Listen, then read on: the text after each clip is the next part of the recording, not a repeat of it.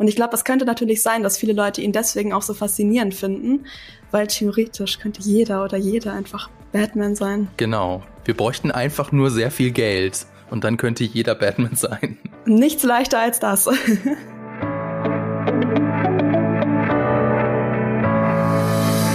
Hallo und herzlich willkommen zu Die Quadrataugen, eurem Film- und Serienpodcast powered by Vodafone. Er ist einer der beliebtesten Comicfiguren mit den meisten eigenen Kinofilmen. Der dunkle Rächer, der Caped Crusader, klar, die Rede ist von Batman.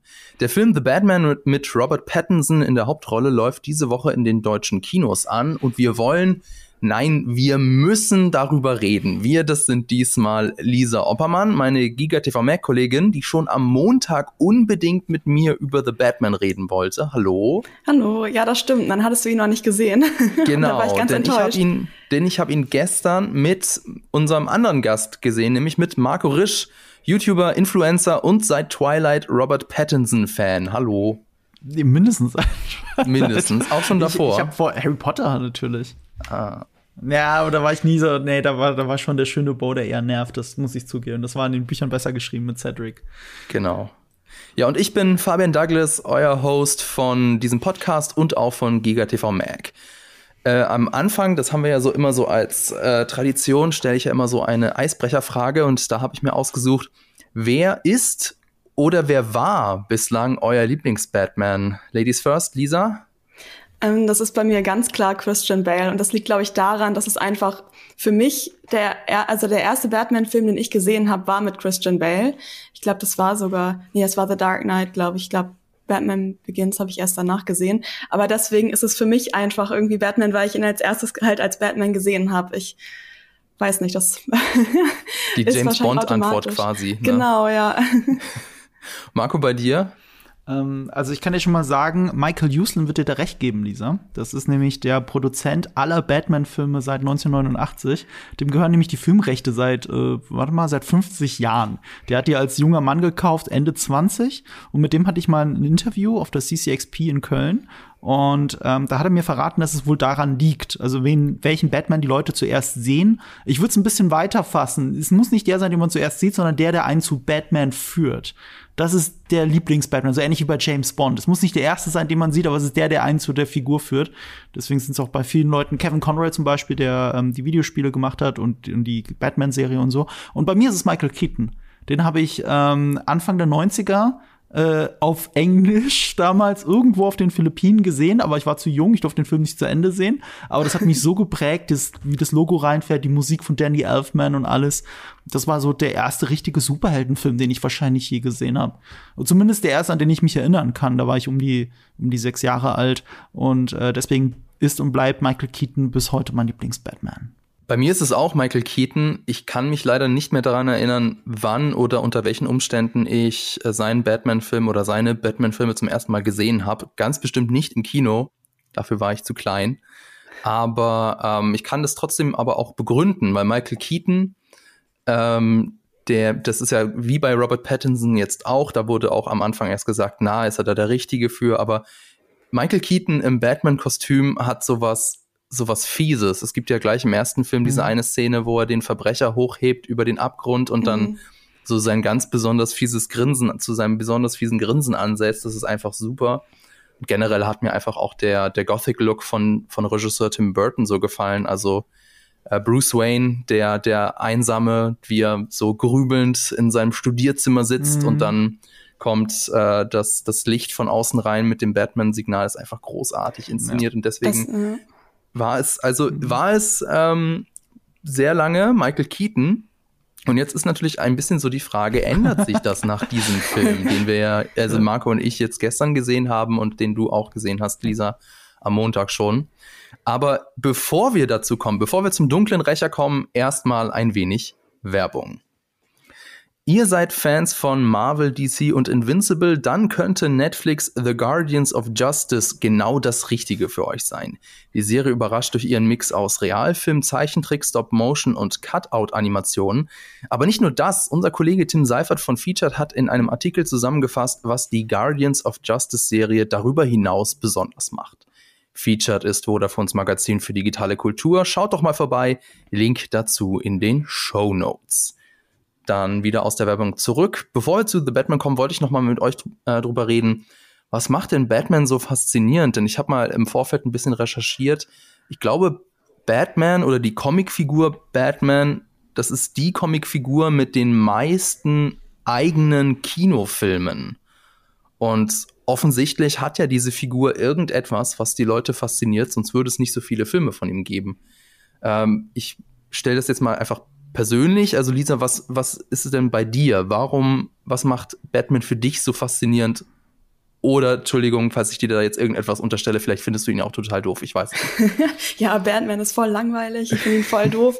Ähm, nee, ich finde ihn tatsächlich natürlich cool. Also ich glaube, ah, was ihn faszinierend für mich macht, ähm, also erstmal ist er für mich auf jeden Fall jetzt in den neueren oder eher neueren Interpretationen einfach irgendwie badass.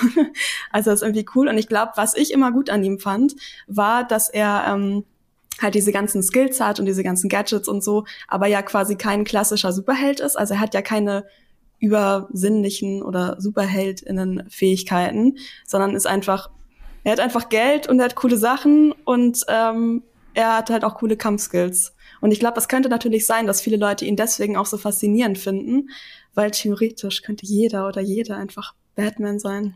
Genau. Wir Die bräuchten einfach nur sehr viel Geld. genau. Und dann könnte jeder Batman sein. Nichts leichter als das. Nichts leichter als das. Marco, wie ist es bei dir? Ähm, ja, seine Superkraft ist das Geld. Das haben sie doch auch in Justice League, haben sie das doch auch aufs Korn genommen und gesagt. Stimmt, genau. Ja. Ja. Aber, aber an für sich steckt, steckt trotzdem so die romantische Vorstellung dahinter. Jeder könnte sich ein Cape umschmeißen, so tun, als wäre eine Fledermaus und Verbrecher jagen. Und das macht so ein Stück weit die Faszination aus. Die drei beliebtesten Superhelden in der Menschheitsgeschichte sind bisher, also wenn man jetzt irgendwie Götter rausnimmt, sind Superman, Batman und Spider-Man. Und äh, zu Spider-Man hatte mal äh, Stan Lee so schön gesagt, was sie versehentlich so toll an ihm gemacht haben, war, dass man nichts von ihm sieht, also gar nichts. Es ist halt ein Junge in einem Kostüm. Es könnte jeder sein, damit kann sich jeder identifizieren. Bei Batman ist es nicht ganz so, man sieht ja die Kinnlade, deswegen ist es ein bisschen eingeschränkter, aber ich glaube, dieses Identifikationspotenzial ist einfach so unfassbar groß. Und was ich toll an Batman finde, du kannst ihn so krass unterschiedlich interpretieren. Wir haben alles von Comedy aus den 60er Jahren und die Comics waren ja auch zu der Zeit ungefähr so bis zu den ganz düsteren Iterationen der späteren Jahre. Davor, lange davor, also angefangen hat, war ein Detective. Es war Film Noir eigentlich, ne? Die Fledermaus, die durch die Nacht geht und Fälle löst. Das ist etwas, worauf The Batman ja ein bisschen anspielen möchte. Dann hast du halt diesen Justice League Batman. Du hast den Typen, der Superman besiegt hat.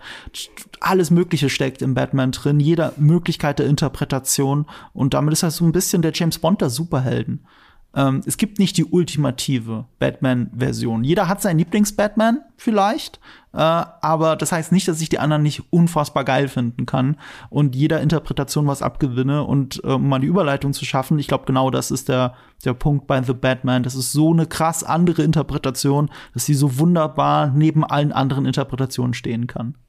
Da werden wir auf jeden Fall jetzt heute in der Podcast-Folge noch drauf zu sprechen kommen.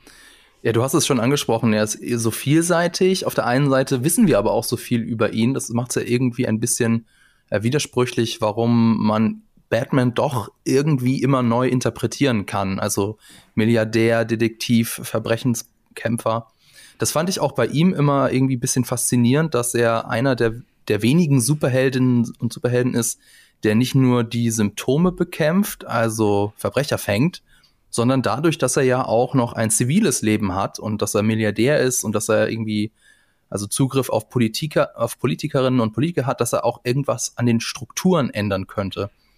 Aber wenn ich mal ganz ehrlich bin, dann fasziniert mich natürlich nicht die Politik bei Batman, sondern mich fasziniert so der, der Mythos, das, das Aussehen und auch die Verbindungen zum Horrorgenre. Ich bin ja selber Horrorfan.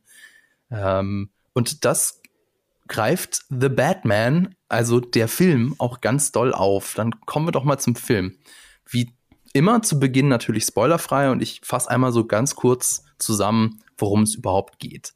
Also, Batman ist mittlerweile in seinem zweiten Jahr in Gotham. Er hat sich schon ziemlich erfolgreich als Schrecken der Unterwelt etabliert.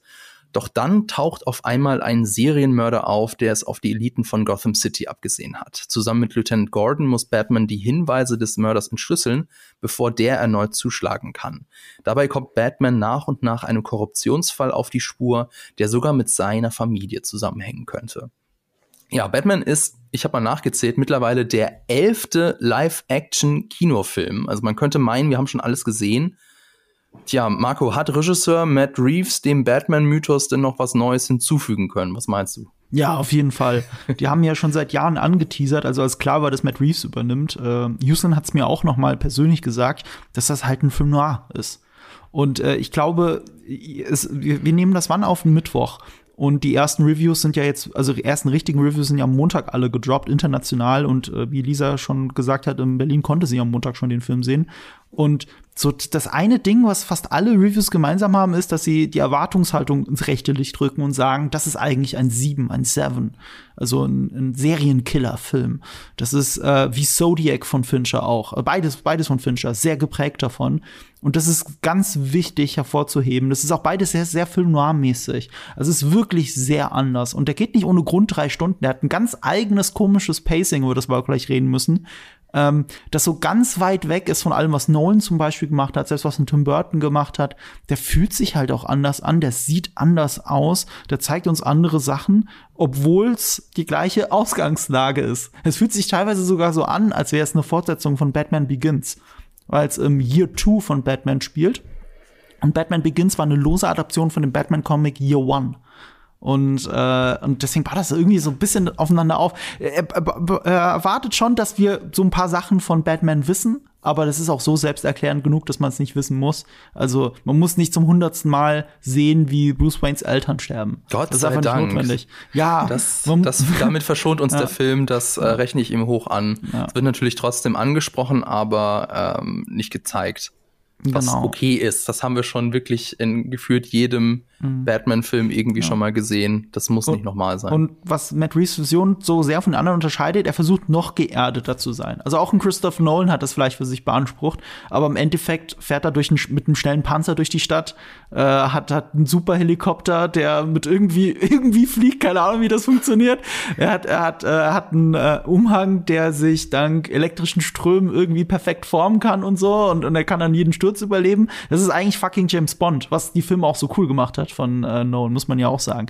Ähm, und hier ist es halt ein Typ, der sich irgendwas im Keller zu Hause gebastelt hat. Auf jeden Fall dank Geld Zugriff auf Hightech hat. Das sieht man auch.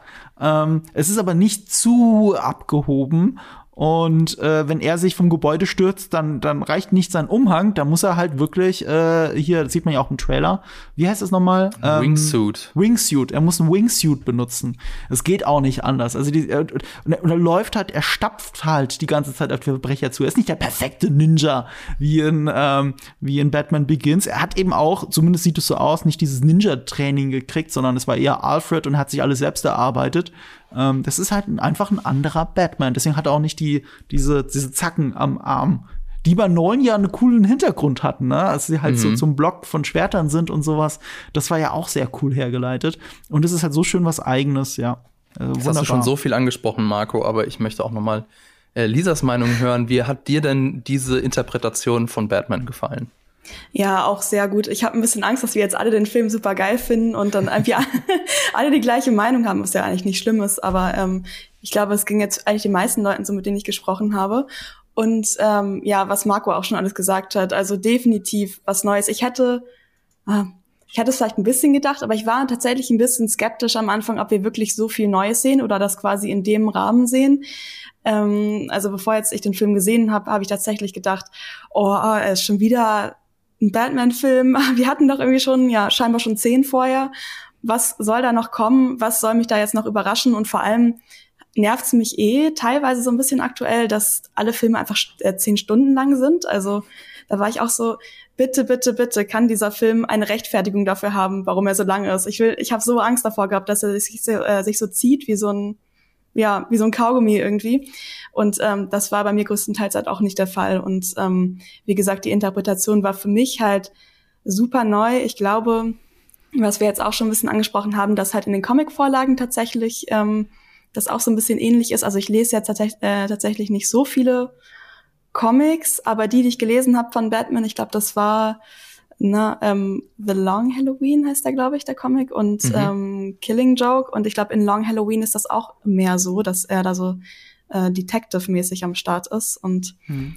ja, richtig krass. Ich habe ein ganz bisschen gebraucht, um reinzukommen. Ähm, ich weiß, glaube ich, ein bisschen an dem Look von, aber da sprechen wir vielleicht noch drüber, von Robert Pattinson lag, weil ich die ganze Zeit ähm, so eine Assoziation hatte, weil es halt auch die ganze Zeit so dunkel war und geregnet hat. Ähm, hatte ich so eine Assoziation zu Jared Leto 2007 in so einem 30 Seconds to Mars Video, weil Robert Pattinson irgendwie auch so diese Frisur hat und dann halt diese ähm, schwarz gemalten Augen und so und ähm, deswegen war ich und dann dieses Voice-Over, was am Anfang kam, da war ich so ein bisschen so, hm, okay, mhm. aber Weißt dann, du, wer das eigentlich darstellen soll? Nee, ich glaube nicht. Das ist Kurt Cobain.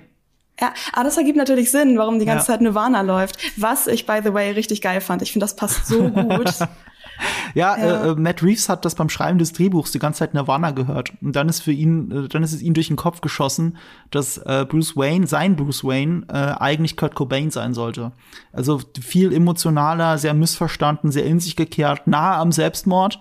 Und, ähm, und, und so ist halt diese Figur dann entstanden. Und deswegen ist auch dieses dieses äh, Lied äh, Something in the Way was glaube ich, mm, ne? genau. genau. Ist, ähm, ist, ist quasi ein Leitmotiv eigentlich, ist ein zweites Leitmotiv für, für Batman in diesem Film. Es gibt noch ein anderes Leitmotiv, das ist von Michael Giacchino geschrieben. Und äh, das erinnert ein bisschen an den Imperial March aus Star Wars, was vielleicht auch gar kein Zufall ist. Also sehr das gleiche in langsam gespielt, was kein Zufall ist, weil Michael Giacchino ja den Imperial March in äh, Rogue One, a Star Wars Story eingesetzt hat. Also, aber es ist nicht seiner. Er hat äh, das Motiv davon John Williams aufgenommen, ah, ja, klar. aber er hat, er hat eine äh, The Imperial Suite hat er äh, komponiert. Die fand ich sehr, sehr cool. Das war eine neue Interpretation des, Imper des imperialen Marsches. Genau. Ja. Aber passt ja auch ein bisschen eigentlich, weil ähm, Darth Vader hat ja auch quasi so gute und die böse Seite. Das ist vielleicht schon ein mhm. bisschen spoilery, was ich hier gerade sage, aber ähm, es ergibt schon alles Sinn, was hier gerade gesagt wird. Und das Outfit natürlich, das Auftreten, dieses betont schwarze, düstere, das ähm, ich versuche es mal ein bisschen spoilerfrei zu umschreiben. Also ich sage jetzt nicht, was da in den ersten Minuten des Films passiert. Aber der Film deutet eben an, dass Batman tatsächlich in jedem Schatten stecken könnte. Das sind auch wieder die Horroraspekte, die mir ja an Batman so gut gefallen. Ähm, das wird eben vom Kameramann Greg Fraser besonders gut eingefangen. Dieser, ich glaube, Negative Space nennt man das, glaube ich, so, wenn so mit der Erwartung gespielt wird, dass quasi dort in der Ecke oder dort in diesem Schatten oder dort durch diesen Durchgang, dass da jemand stehen könnte. Das fand ich schon sehr, sehr cool. Dann würde ich sagen, vielleicht wollen wir mal ein bisschen über die Hauptfigur reden, über Rob, äh, über nee, Robert Pattinson, über Batman, gespielt von Robert Pattinson. Äh, ja, also wie es eigentlich schon Tradition ist, irgendwie die, das Internet war da ein bisschen skeptisch, war, hat sich das Maul zerrissen drüber. Auch unsere liebe Kollegin Laura war ja selber auch skeptisch. Sie hat mir tatsächlich auch äh, Robert Pattinson ein bisschen madig gemacht, weil sie hat mich äh, darauf oder uns darauf aufmerksam gemacht, dass der so eine Schauspielmarotte hat, dass immer wenn seine Dialogzeile quasi anfangen soll, dann zögert er noch so ein bisschen, macht so und dann fängt er erst an zu sprechen. Das ist mir ganz besonders bei Tenet aufgefallen, da hat er ja auch mitgespielt und deswegen war ich so, oh nein, ich hoffe, das ist jetzt nicht bei Batman auch, aber ich habe die ganz, ich habe es komplett vergessen. Irgendwann so mittendrin habe ich so, ach so, Mensch, ich war ja eigentlich skeptisch. Ah, habe ich hier komplett vergessen. Ja, also ich also bin ich ganz froh, dass ich das vorher nicht wusste, sonst hätte ich da die ganze Zeit drauf geachtet. ich ich habe das schon in dem Moment vergessen, wo Laura das gesagt hat. Ich halte einfach mehr von, von Robert Pattinson, äh, nicht nur wegen Twilight. Ich mache mich ja immer drüber lustig, nicht, dass es hier jetzt falsch verstanden wird. Ich finde es eigentlich so cool, wie der sich da rausgespielt hat mit allen anderen Filmen, die er in der Zeit gemacht hat. Ich behaupte auch, ähm, The Lighthouse mit Robert Pattinson und Willem Dafoe ist einer mhm. der besten Filme der letzten Jahre. Das ist, das ist Schauspielhammer. Ähm, aber ich, ich gebe zu, dass Robert Pattinson schon relativ, also nicht relativ begrenzt, das stimmt gar nicht, aber ähm, er hat so seine Schauspielmarotten. Er hat so eine gewisse Begrenzung, über die er natürlich nicht hinausspielen kann, so wie die meisten anderen Schauspieler auch. Äh, das, das kann ich ihn gar nicht so anlassen. Er ist ja bis, äh, so ein bisschen getypecastet mit dem Film, weil er diese Emo-Ausstrahlung hat. Weil er, wie, wie, wie Reeves gesagt hat, er sucht einen Rockstar dafür. Und das ist halt ähm, Robert Pattinson eben auch wegen diesem Twilight-Hintergrund. Er hat halt diese Rockstar, dieses Rockstar-Ding und er versucht sich ja selber so frei zu schwimmen von allem, was mit Twilight zu tun hat in den letzten Jahren. Und, und das überträgt sich dann so ein bisschen auf seinen Bruce Wayne.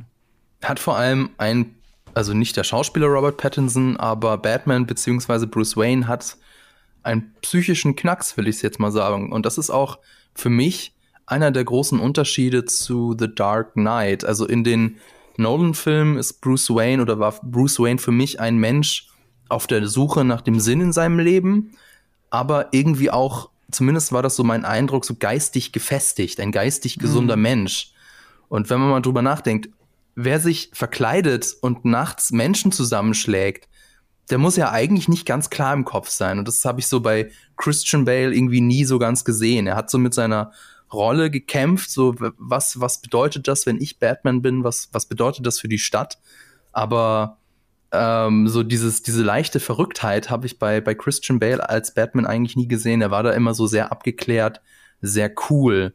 Und das ist Bruce Wayne oder Batman in diesem Film nicht. Bruce Wayne ist hier kein Playboy, der mit Models im Arm irgendwelche Bars aufkauft, sondern wirklich so ein zu komplett zurückgezogener ja, Einsiedler, der dann nachts irgendwie sich versteckt und dann irgendwelche Leute zusammenkloppt.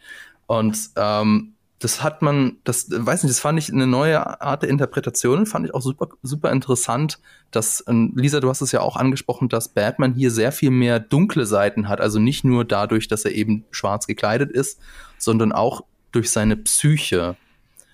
Ähm, ja, vielleicht kannst du mal sagen, was du damit meintest, so spoilerfrei wie möglich.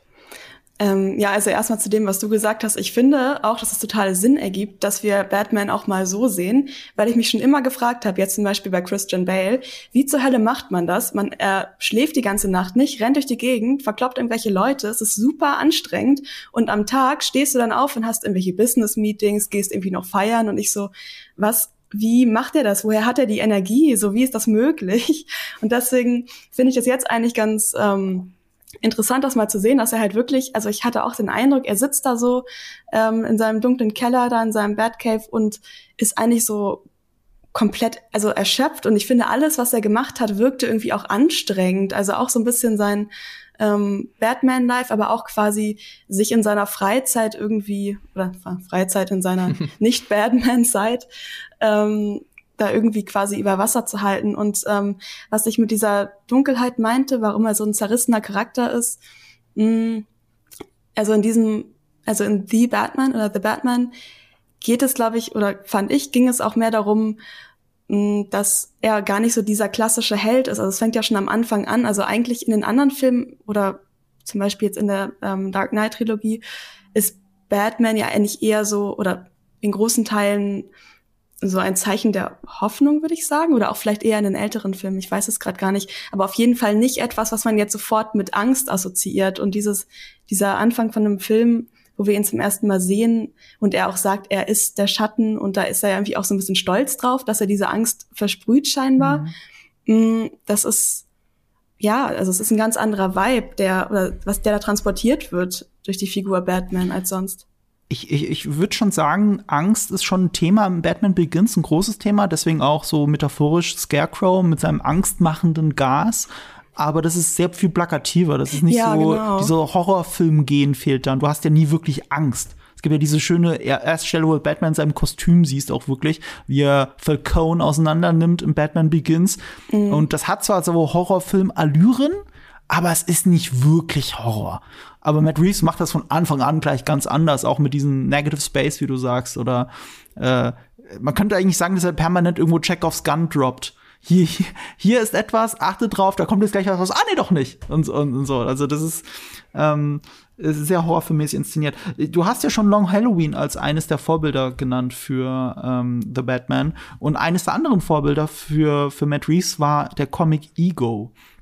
Das ist ein relativ unbekannter Batman-Comic, äh, auch so ein One-Shot eher. Und da geht es darum, dass Bruce Wayne ähm, für sich entscheiden muss, ob er weiter Batman sein will. Und dann hat, führt er diesen inneren Monolog mit seinem eigenen Bat mit seiner Batman-Persona. Und was halt dazu führt, dass eigentlich zwei, das eine gespaltene Persönlichkeit mit sich selbst diskutiert. Ähnlich wie in dem Film 7 zum Beispiel, auch von David Fincher. Und ähm, zwar geht ganz, also eine innere, wie soll ich sagen, eine Diskussion, eine innere, äh, nach außen getragen führt jetzt Matt Reeves nicht, so weit geht er nicht in dem Film, aber du merkst, dass das sein, sein, sein Hintergrund war. Bruce Wayne ist in diesem Film ein Psychopath. Und das ist der große Unterschied zu allen anderen Bruce Waynes, die wir bisher gesehen haben. Und ähm, und diese innere Auseinandersetzung damit ist, ist auch ist auch das große Thema. Äh, äh, Fabian hat ja am Anfang gesagt, das Coole bei Michael Keaton war dieses Intro, wie er den Typen da über den Abgrund hängt und dann sagt er ja die berühmten Worte I'm Batman. So, und das hat sich ja verfestigt. Das kann Michael Keaton so oft sagen, er will, Leute machen dann sofort Standing Ovations und so, ne? Und, und dieser Film etabliert von Anfang an ein Vengeance. So wie wir es im Trailer gesehen haben. Es etabliert, etabliert, etabliert er von Anfang an. Und diese Vengeance, diese Vergeltung übersetzt, ist es jetzt gerechtfertigt oder nicht? Ist es Justice oder nicht? Und das ist etwas, was der Film in den kompletten drei Stunden von Anfang bis Ende diskutiert. Nicht in, nicht in der Form, dass Bruce Wayne mit sich selbst redet, aber der Film diskutiert es. Bruce Wayne diskutiert es. Bruce Wayne diskutiert es mit Riddler. Und das ist die große Aussage. Und am Ende hat es vielleicht doch mit Hoffnung zu tun. Muss Batman das Symbol der Hoffnung werden, ja oder nein? Ähm, und das ist nichts, was wir nicht schon irgendwie hatten. Das hatten wir auch in Batman The Dark Knight. Ging es ja auch am Ende darum. Also, genau. Also, Symbol der Hoffnung da war es aber anders. Da war, aber anders, da war genau. The Dark Knight von Anfang an so derjenige, der, der die Bürgerinnen und Bürger von Gotham dazu inspiriert, auch selber irgendwie sich zu verkleiden. Mhm. Das ist doch in The Dark Knight ganz am Anfang, ja. wo dann auf einmal ganz viele Batmans auftauchen. Mhm, ja. Und ähm, ich will jetzt noch nicht so genau sagen, wie das der Film macht. Der macht das ein bisschen anders und die, äh, den Approach fand ich auch sehr interessant. Vielleicht können wir da im Spoiler-Part drüber reden. Aber ähm, ich glaube, ich habe das auch irgendwo äh, in einem Interview gelesen, dass Matt Reeves gemeint hat, dass ähm, sein Bruce Wayne oder sein Batman sagt oder sich eigentlich mehr wohler fühlt, wenn er, wenn er tatsächlich das Kostüm anhat. Also mhm. sein Batman oder sein Bruce Wayne fühlt sich eher ein, als ein Batman als andersrum. Dementsprechend ja. sehen wir eigentlich auch fast nichts von Bruce Wayne in diesem Film. Hab das auch schon in einigen Kritiken gelesen, dass das einige kritisiert haben.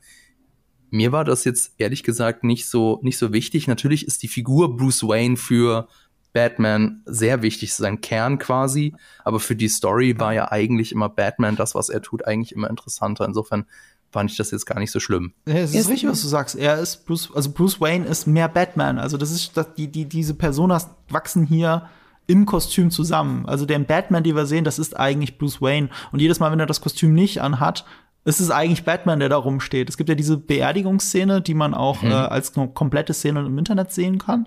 Und äh, wenn man da so dieser Subtext von dem Film ist halt so geil. Wenn du die ganze Zeit nur auf Bruce Wayne achtest, dann siehst du, dass es, das ist Batman, der da steht, wie er reagiert auf die Leute, wie er nix spielt.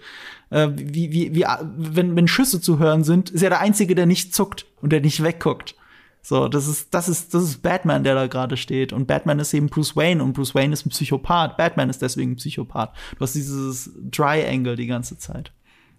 Man, ähm, er sagt ja, glaube ich, auch ähm, in so einem Voice-Over, dass er schon irgendwie so super nachtaktiv geworden ist und was ich ganz witzig fand oder glaube ich auch gelesen habe, dass er ja sogar tagsüber jetzt eine Sonnenbrille teilweise trägt, weil er irgendwie dieses Licht gar nicht mehr so ab kann. Also quasi seine reale Persönlichkeit oder Persönlichkeit als Bruce Wayne wird halt so doll davon beeinflusst, dass er sich sozusagen in dieser Batman-Rolle als seine eigentliche Persönlichkeit fühlt und ähm, das reale Leben von ihm eigentlich quasi einfach nur unangenehm ist, sowohl psychisch als auch körperlich.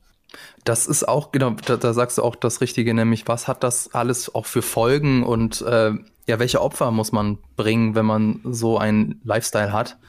Und ähm, das fragt der Film auch, auch wieder hier äh, spoilerfrei, deswegen kann ich da jetzt nicht so viel dazu sagen, kommen wir bestimmt im Spoiler-Part drauf. Ähm, vielleicht können wir so ein bisschen jetzt von, von Robert Pattinsons Batman ein bisschen vielleicht weggehen, vielleicht auch noch zu den anderen Figuren ein bisschen was sagen. Also auch eine große Rolle ähm, war in dem ersten Trailer vielleicht nicht ganz so erkenntlich, aber später dann ist recht deutlich geworden, dass ja auch noch Catwoman beziehungsweise Selina Kyle, ich weiß gar nicht, ob sie sich Catwoman nennt in dem Film, äh, eine große Rolle spielt. Sie wird dargestellt von Zoe Kravitz. Und ähm, da war ich erst ein bisschen skeptisch, denn ich meine, Catwoman haben wir schon oft gesehen. Gibt ja auch äh, in der Dark Knight Trilogie hat sie ja auch einen Auftritt gespielt von Anne Hathaway. Und insofern war ich so, hm, aber ähm, jetzt, nachdem ich den Film gesehen habe, also bin ich echt sehr, sehr begeistert von ihr. Also die beiden, Zoe Kravitz und Robert Pattinson, haben echt eine gute Chemie. Muss ich sogar sagen, besser als Anne Hathaway und Christian Bale. Also ich, Locker. Marco. Mhm. die zwei hatten doch keine gute Chemie miteinander. Also jetzt nichts gegen The Dark Knight, also nicht zu viel gegen The Dark Knight Rises, aber hatten jetzt da Catwoman und Batman besonders gute Chemie miteinander? Sie knutschen immerhin miteinander, also irgendwas. Ich kann mich ja gar nicht mehr dran erinnern, ehrlich gesagt. Haben die ich sie echt auch geküsst? Ich hab's schon vergessen. Doch, so egal ist kurz, das. Also Spoiler, I guess, kurz bevor äh, Christian Bale bzw. Batman in den Batcopter steigt und mit der Atombombe aufs Meer hinausfliegt. Wie schief ist ich, das da, denn? da, da, da, ja, ja, da geben sie sich noch einen Abschiedskuss. Ja. Nee, ich halt viel von Zoe Kravitz. Ich fand die super in ihrer gar nicht so großen Rolle in Mad Max Fury Road. Also seitdem denke ich, okay, Zoe Kravitz ist der Hammer. Die, die kann alles spielen. Und äh, ja, die, die haben tatsächlich so eine unfassbare Chemie mit, miteinander. Das sieht man auch in Interviews. Sehr schön übrigens, was viral gegangen ist gerade. Ich weiß nicht, ob ihr es gesehen habt, die Tage. Beide zusammen in einem Interview. Und Robert Pattinson wird zu irgendwas aus Final Fantasy gefragt. Und er nerdet total ab über Final Fantasy VII und das Love Triangle, das es da gibt. Und Zoe Kravitz sitzt daneben und kann dieses ganze Nerdtum gar nicht fassen und kritisiert das Frauenbild aus diesem alten japanischen Spiel. Zu Recht, muss man auch ein bisschen sagen. Aber gleichzeitig ist es halt sehr Shakespearesk, dieses, dieses Liebesdreieck. Und, äh, und Robert Pattinson nerdet total drüber ab. Das ist so cool. Nee, habe ich tatsächlich nicht gesehen, aber ähm, ich finde, habe auch andere Interviewparts gesehen, wo es so wirkte, als wenn die auch privat irgendwie so voll auf einer Wellenlänge sind. Ich finde auch im Film ähm, auch, dass die eine super Chemie haben, wobei ich zwischendurch dachte, ich, na, ist das ein Spoiler? Ich weiß es nicht. Ähm, also auf jeden Fall weiß ich nicht, ob die Art der Beziehung für mich überhaupt so ähm, hätte sein müssen, wie sie dann da gezeigt wurde. Also für mich hat die auch einfach auf einem anderen Level voll gut funktioniert. Aber vielleicht ist es jetzt ein Spoiler, wenn ich das sage, deswegen führe ich es nicht weiter aus. Ich vermute, was ich, ich, ich glaube zu wissen, was du meinst, aber das müssen wir wirklich im Spoiler-Part besprechen. Ähm, ich, ich sag's mal so rum. Ich glaube, sie spiegelt einen gewissen Aspekt, der in ihm selbst ist, wieder. Mhm, Und die Frage ist, ob er diesen Aspekt für sich behält oder ob er ihn ablehnen muss. Und das ist sein Charakter, das ist sein Character Arc. Und deswegen sind die letzten paar Shots in diesem Film so wichtig. Aber darüber reden wir dann gleich. Oh, nice. Oh, jetzt wollte ich noch irgendwas zu Catwoman sagen. Ähm, Habe ich es aber leider vergessen. Deswegen, ja. Dann lass, dann lass mich eine andere Sache sagen zum Okay. Cast. Also der Cast selber ist fantastisch, durchgehend. Also ihr könnt mal jede kleine Nebenrolle nennen, die sind super. Und was ich so interessant finde, ist, der Film ist fast komplett erzählt aus der Batman-Perspektive. Ich weiß nicht, ob es euch aufgefallen ist. Fast jede Szene ist aus der Perspektive von Batman. Es passiert fast nichts, wo er nicht dabei ist. Es gibt eine Montage, die mir jetzt spontan einfällt. Der versucht, Batman jemanden anzurufen und du siehst quasi die nicht angerufene Person. Das ist so, äh, das ist der Moment, wo Matt Reeves diese Perspektive verlassen muss. Aber ihm war es sehr wichtig, dass fast alles aus dieser Perspektive erzählt ist. Da sind wir auch wieder bei einem Film Noir-Aspekt und Lisa hat ja auch schon gesagt, es gibt einen Off-Text. Das war, ich glaube, ich glaube, so richtig effektiv nur am Anfang und am Ende des Films. Ich glaube, dazwischen gab's den gar nicht mehr. Aber das ist so ein klassischer Film Noir-Einstieg. Und dass das immer alles aus der Perspektive auch des Detektivs ist und dass man als Zuschauer nie viel mehr im Voraus wissen darf als der Detektiv selbst. Und ähm, gleichzeitig wird halt diese, dieses ganze Gotham, diese Unterwelt, die uns Matt Reeves äh, zeigt, wird eben fast ausschließlich aus seiner Perspektive gezeigt. Mir fällt jetzt gerade ein, gegen Ende des Films gibt's auch noch mal eine Montage, wo man die verschiedenen Schicksale der Figuren sieht. Und die sind dann auch, die sind auch zwangsläufig nicht nur aus seiner Perspektive erzählt, weil er ja nicht dabei ist. Aber bei sonst allem ist er dabei. Wir sehen alle Figuren aus, wie er sie sieht. Und das macht es nochmal so interessant, dass es dann trotzdem funktioniert, obwohl es so eine geprägte Perspektive ist. Ist ja bei sieben, glaube ich, auch so. Das wird ja fast nur aus der Perspektive der beiden ähm, ermittelnden Detectives gezeigt, was ja hier auch sehr gut passt, weil es ist ja eigentlich eine Detektivgeschichte. Jetzt ist mir übrigens wieder eingefallen, ähm, also du hast es ja gesagt, The Batman hat so sehr starke Film-Noir-Anleihen. Und deswegen haben natürlich auch viele gesagt, ja klar, Catwoman, die Femme Fatale. Aber sie ist eigentlich gar keine Femme Fatale. Also Femme Fatale heißt, ist ähm, ein, also eine Figur aus diesem Subgenre Film Noir. Und sie- Eine Femme Fatale ist eine Frau, die äh, so was Dämonisches, Verführerisches an sich hat und die ähm, die Männer um sie herum manipuliert und auch dazu beiträgt, dass dann die Hauptfigur zum Beispiel äh, ja einen Absturz erleiden muss. Und äh, ich glaube, du hast gerade Catwoman in diesem Film beschrieben. Denk mal drüber Nee, nach. das würde ich anders sehen, aber sie ist ja- sehr manipulativ und findest äh, du? Finde ich überhaupt nicht. ihr Wo ist sie ja denn manipu- Batman? Nee, nee, nee, davon rede ich noch nicht mal. Aber, aber sie, ähm, ihr ganzes Leben baut ja darauf auf, dass sie äh, Männer manipulieren muss. Also sie muss von sich selbst ein anderes Bild nach außen tragen, als sie eigentlich ist und verfolgt einen eigenen Plan und eine eigene Agenda. Damit ist sie zwangsläufig manipulativ. Was nicht mal böse ist, klingt zu böse gefärbt. Eine femme fatale ist in sehr vielen Filmen auch das wirklich das große Verhängnis des äh, Helden oder des Anti-Helden. Aber das heißt nicht, dass sie immer deswegen böse ist, ganz im Gegenteil. Und äh, oft ist sie einfach nur der, der Katalysator für die Ereignisse, die passieren. Und es ist, und sie steht, steht oft im Kontext eben zu dem Held und zu seiner Charakterentwicklung. Und das ist halt hier, finde ich, ganz stark, weil ich habe ja schon gesagt, Catwoman ist essentiell dafür, Batman zu verstehen und welchen Teil er von sich vielleicht loswerden muss. Und äh, obwohl sie eigentlich perfekt füreinander sind. So, das, das, das ist doch so, so, so ein bisschen der Punkt von diesem Film. Und deswegen ist sie schon die femme fatale, sie ist nur nicht sein Verhängnis. Vielleicht auch nicht so im klassischen Sinne einfach. Also ich glaube, sie ist eher eine femme fatale aus der Not heraus, so. Das ist ja, vielleicht genau. Die meisten femme fatales sind aus der Not heraus. Ja, also ich so, erinnere also gerne an Chinatown, großes Vorbild für diesen ja. Film. Da ist die femme fatale äh, eine Frau, die äh, seit ihrer Kindheit äh, sexuellen Missbrauch erlebt hat. Und, äh, und die Rolle ihres Vaters ist eine wichtige Rolle in diesem Film. Und ich finde, ähm, das ist etwas, äh, der, der Film war eh Vorbild auch für, für The Batman und mhm. das merkt man so ein bisschen. Ähm, das ist, das ist schon sehr femme fatale. Es ist nur nicht die verhängnisvolle femme fatale. Da muss ich noch mal ein bisschen drüber nachdenken, weil ich äh, finde äh, deine Argumentation voll schlüssig, aber ich bin auch ein bisschen auf Fabians Seite, dass ich sie gar nicht so gesehen hatte, so krass als femme fatale. Deswegen. Ich glaube, ihr seht femme fatale einfach zu negativ. Vielleicht. Ja, schon. Ja. ja, weil es gibt viele Filme, wo die femme fatale sehr negativ behaftet ist. Aber mhm. das ist sie nicht zwangsläufig. Ich erinnere auch gerne an den Film Brick von ähm, von Ryan Johnson. Das war sein Regiedebüt, das war ein Film Noir-Film an der Highschool. Da gibt's auch eine femme fatale. Und die femme fatale ist hier wesentlich verhängnisvoller. Aber die meiste Zeit des Films ist sie eigentlich auch so ein Sympathieträger für den Zuschauer und äh, eine Verbindungsfigur für den Held, also wesentlich weniger negativ dargestellt. Erst am Ende kehrt sich das so ein bisschen ins Gegenteil um. Und das kann auch eine femme fatale sein. Und femme fatale hat schon Schienen, aber die sind nicht so eng, wie man zuerst denkt, weil man immer an bestimmte femme fatales denkt. Also auch in Chinatown zum Beispiel, die femme fatale hat nichts Böses an sich. Sie macht auch nichts Böses. Das Schlimmste, was sie tut, ist, dass sie etwas irrational handelt, aber das ist in ihrer Situation völlig normal. Also, hm, da muss ich vielleicht noch ein bisschen, sehen, ja, muss ich vielleicht ein bisschen mehr drüber nachdenken. Ich hatte so Catwoman mehr als äh, zweite, also als als Nebenfigur oder als zweite Hauptfigur so ein bisschen äh, empfunden und weniger als, also mehr eigenständig und weniger als äh, simples Plot-Device, als Katalysator für die ja. Hauptfigur. Ja, aber, da, aber auch wieder, Femme Fatale muss ja nicht simpel nur Plot-Device sein. Okay. Kann ja die zweite Hauptfigur sein. Why not? Catwoman ist auf jeden Fall ähm, natürlich schon auch in teilweise eine, also in der, in, im Batman-Mythos, in der Batman-Lore natürlich auch irgendwie eine, eine Antagonistin und so, so, so, so eine äh, Hass-Liebesbeziehung zwischen Batman. Das wird hier so sag ich mal, eher angedeutet. Aber wer auf jeden Fall, jetzt wollte ich nämlich hier eine Überleitung hinbekommen, auf jeden Fall der Antagonist ist natürlich äh, Paul Dano als der Riddler, wobei ich mir nicht sicher bin, ob das Wort der Riddler überhaupt äh, im Film fällt. Ja, aber das fällt. Okay, dann aber er ist ja so die der Serienmörder, der, der, der im Zentrum des Films steht, der große Gegenspieler zu Batman. Mhm.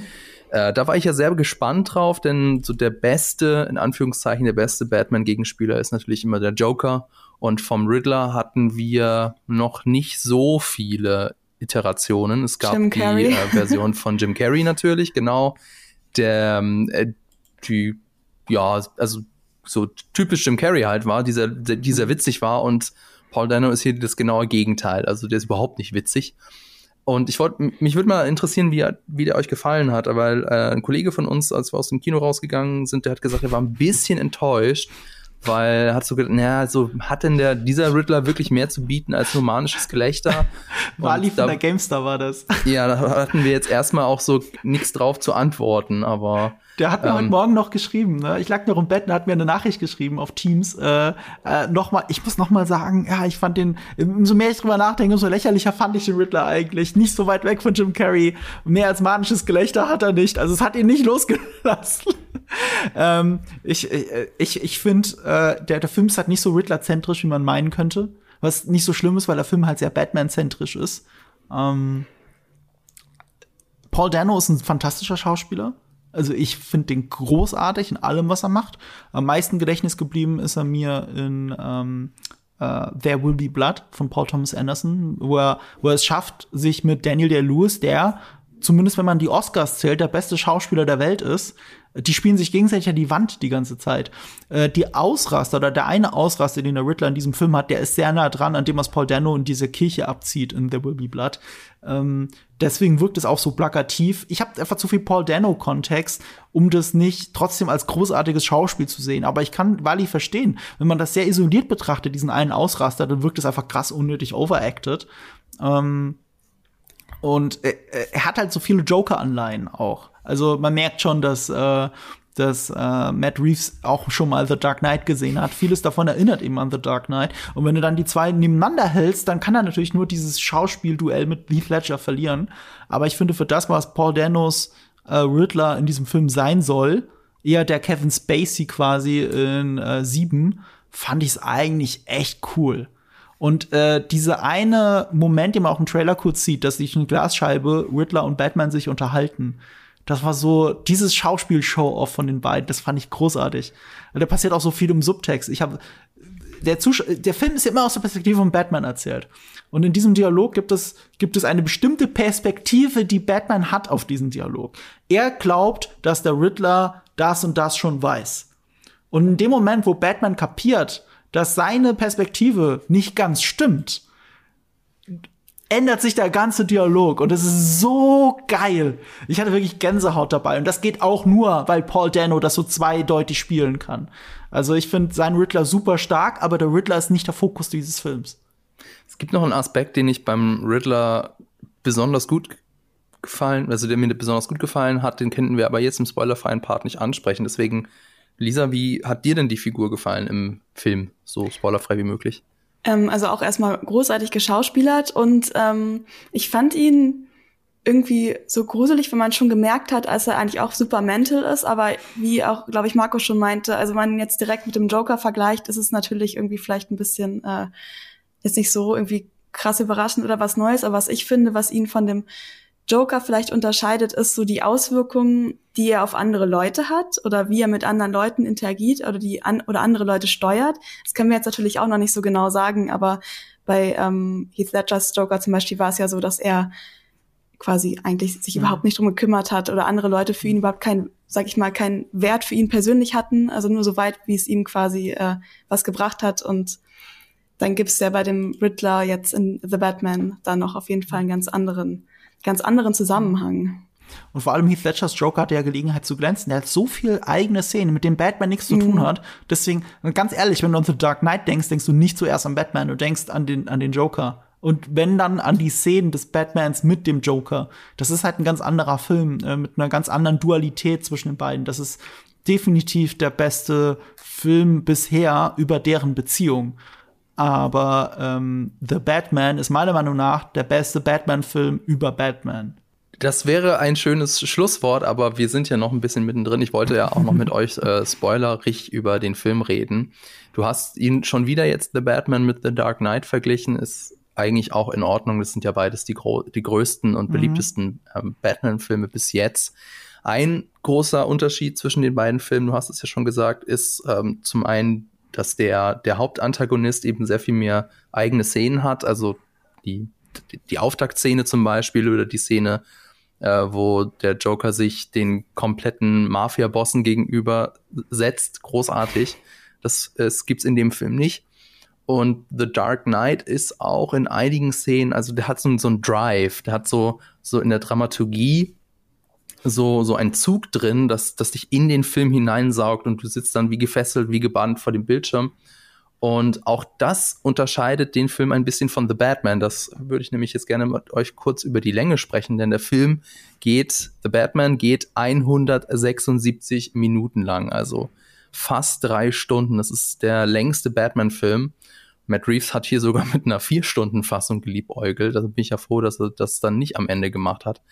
Uh, jetzt also Marco, du bist ja, das wissen wir ja schon, du bist ja auch einer, der sich äh, gerne hinsetzt und gerne stundenlang berieseln lässt. Ich nicht.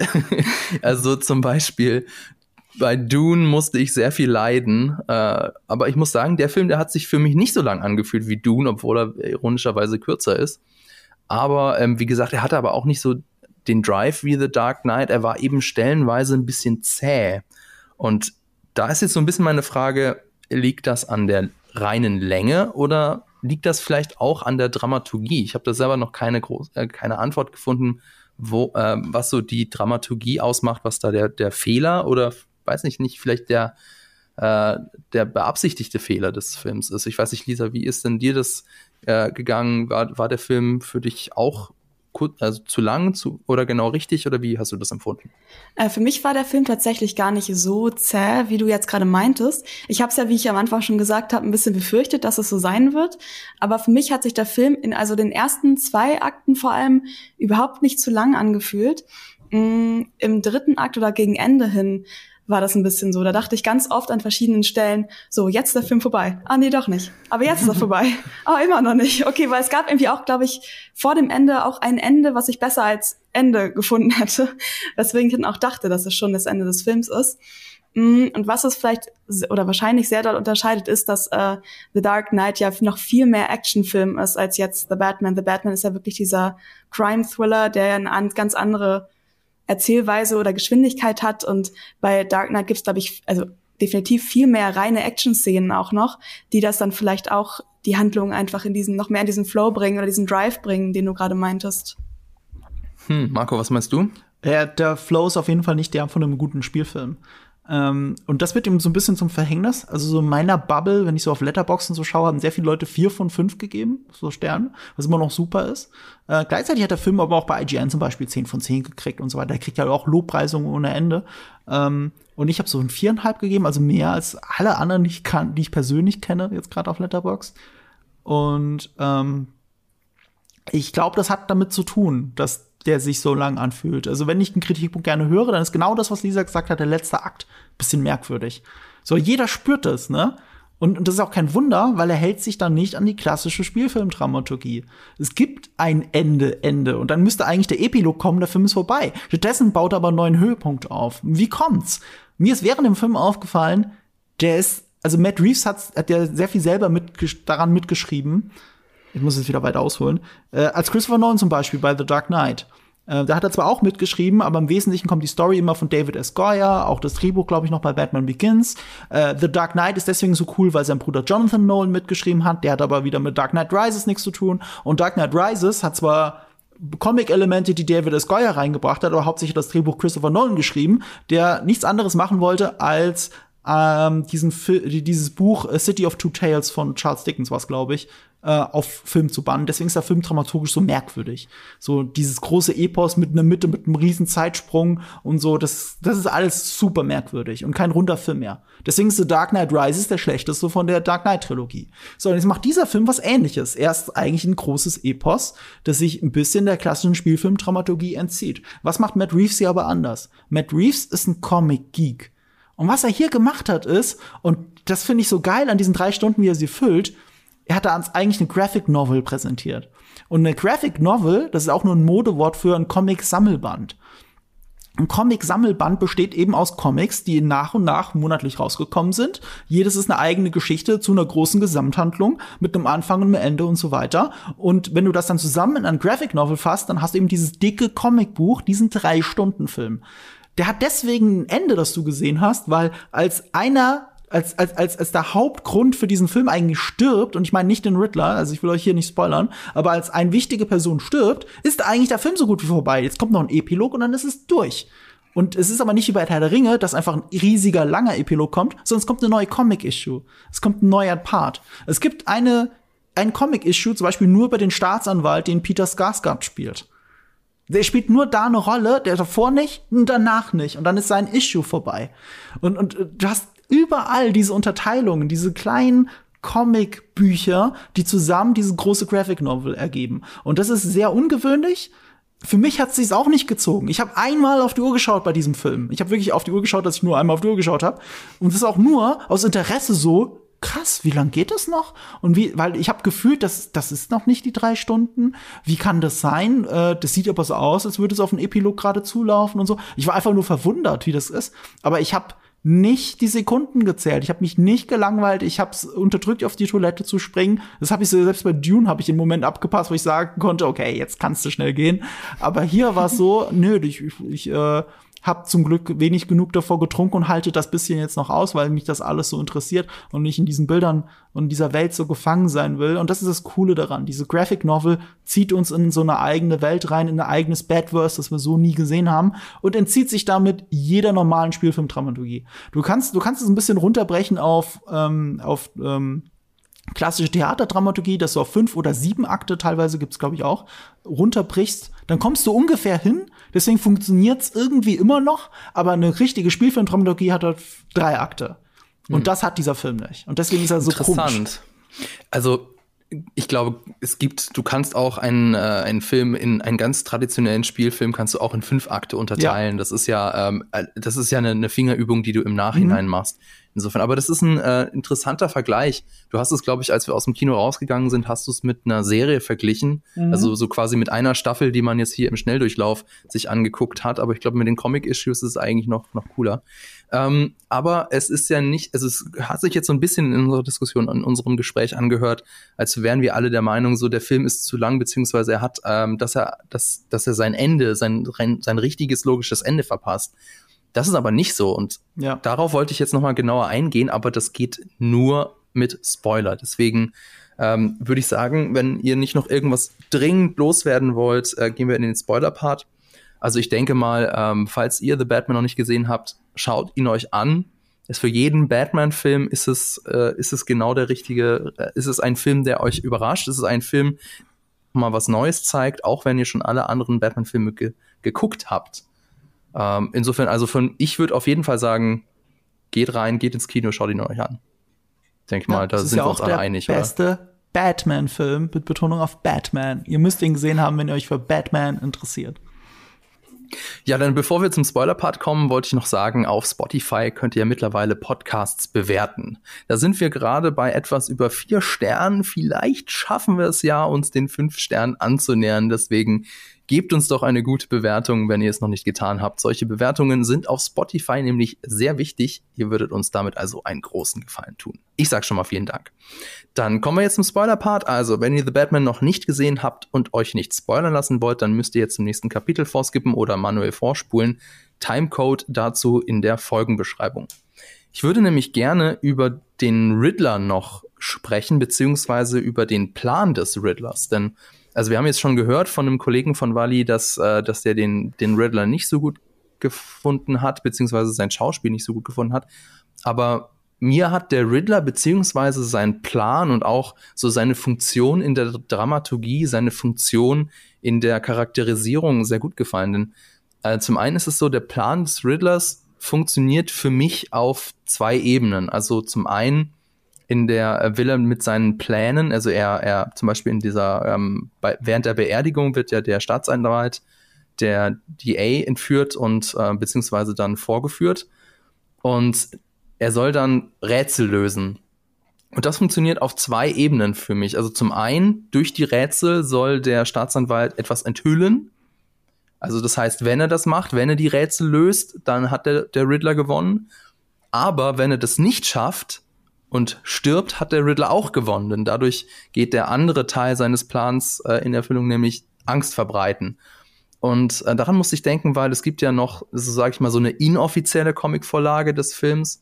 Also ich glaube nicht, dass äh, Matt Reeves das in irgendeinem äh, Interview gesagt hat, dass, das, dass er sich davon hat inspirieren lassen. Aber ähm, also die Parallelen in der Story sind schon sehr deutlich bei Batman Earth One Volume 2 da gibt's nämlich auch einen Riddler, der äh, so diesen Masterplan hat, korrupte Eliten zu kidnappen und sie dann zu töten. Der Unterschied ist aber zum einen zur Vorlage, ähm, wir wissen in dem Comic nicht so wirklich, warum der Riddler das macht. Ja, sie sind, er tötet sie, weil sie korrupt sind, aber warum jetzt er? Das beantwortet ja der Film The Batman und was ich auch ganz interessant fand, äh, Im Comic geht's dann mehr so darum, also der, der, der Riddler tötet um des Tötens willen. Im Film ist es eben, wie ich das versucht habe zu beschreiben, anders. Der, der Riddler hat einen Plan und der Plan geht so oder so auf, egal ähm, ob jetzt die Rätsel gelöst werden oder nicht. Das fand ich, das fand ich ziemlich cool. Wie hat euch denn so dieses ganze Rätselding gefallen?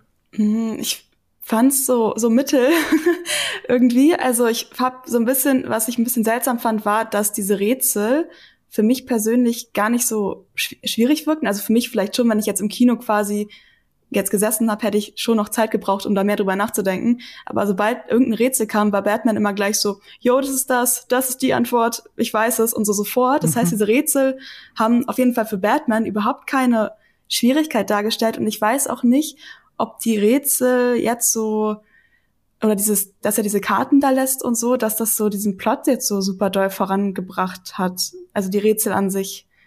Also dafür, dass er der Riddler ist, fand ich die Rätsel eigentlich gar nicht so krass. Weil es nicht um die Rätsel geht. Es ist ein bisschen wie wieder bei sieben. Jedes Rätsel hat eine Bedeutung und es geht um die Bedeutung. Und ich, klar, äh, Mr. Neumar klug, Batman weiß dann immer sofort die Lösung, während alle anderen dumm gucken und der Zuschauer auch. Wir haben kaum die Frage verarbeitet, da hat Batman schießt ja schon die Lösung raus. Aber das liegt daran, weil er die Bedeutung dahinter immer versteht.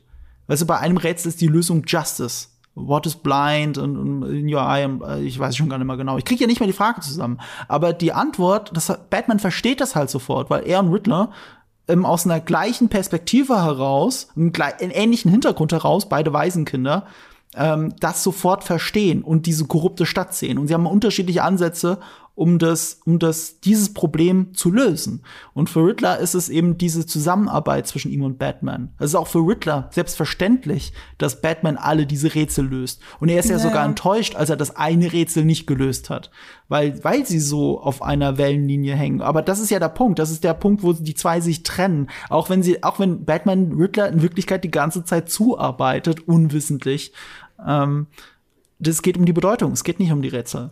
Wobei ich es auch ein bisschen plakativ fand, dass die jetzt beide quasi jetzt so connected sind, obwohl die jetzt sozusagen, also weil sie beide aus einem Waisenhaus kommen und mhm. das wurde ja schon relativ früh etabliert, dass sie diese Connection haben und am Ende erfahren wir ja auch, dass ähm, der Riddler Batman die ganze Zeit als so eine Art Komplizen sieht. Mhm. Also, und dass er sozusagen, dass er und Batman eigentlich die ganze Zeit zusammengearbeitet haben und Batman so, äh, das, nee, das war eigentlich nicht so mein Plan.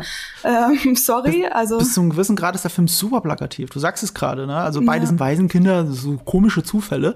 Ich weiß noch, wie wir alle drüber gelacht haben. Da saß ich nämlich neben Wally im Kino, äh, als wir damals Batman wie Superman gesehen haben. Und dann ist er fast lachend zusammengebrochen, als, äh, als diese Martha-Reveal Martha kam von Batman und Superman. So, und dann hat er an dem Punkt den Film halt einfach nicht mehr ernst nehmen können. Und wenn man drüber nachdenkt, hat dieser Film eigentlich ähnliche Momente. Nicht Momente, sondern ähnliche äh, äh, Ideen. Also zum Beispiel die Verbindung von Selina Kyles Vater und Bruce Waynes Vater. Das ist ja der dümmste große Zufall aller Zeiten. Plus, dann hast du noch den Riddler, als, als den, der auch Waisenjunge ist, der auch sich spiegelt mit Batman. Wenn du so drüber nachdenkst, ist es sogar fast schlimmer als irgendeine Namensgleichheit, die wenigstens irgendwas auslöst geistig und der Rest ist, es ist halt einfach nur ein Zufall, der in den Comics ja auch schon immer da war, nur hat niemand drüber geredet.